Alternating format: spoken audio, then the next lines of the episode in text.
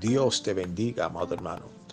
Damos inicio a este tu programa, el devocional, bajo el tema El Dios de restribución. La palabra del Señor en el Salmo 126 dice, Lo que sembraron con lágrimas, con regocijo segarán. Amado hermano, quizás estás atravesando por un proceso donde has tenido que derramar lágrimas delante de Dios.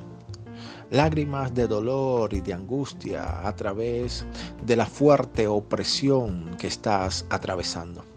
Pero déjame decirte en este día, en el nombre de Jesús, que esas lágrimas que hoy han sido derramadas a través del proceso, son lágrimas que se van a convertir en regocijo cuando el Señor te retribuya aquello que el proceso te ha quitado. Amado hermano, sabemos que Dios va a recompensar a cada uno de sus hijos, aquellos que se han mantenido fiel a Él a pesar de la gran tribulación y la tormenta que el mundo está viviendo.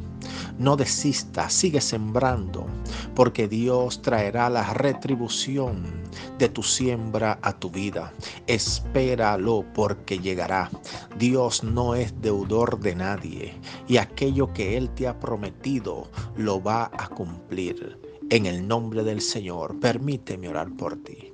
Padre, en esta hora oro delante de ti presentando la vida de cada persona que está escuchando este audio.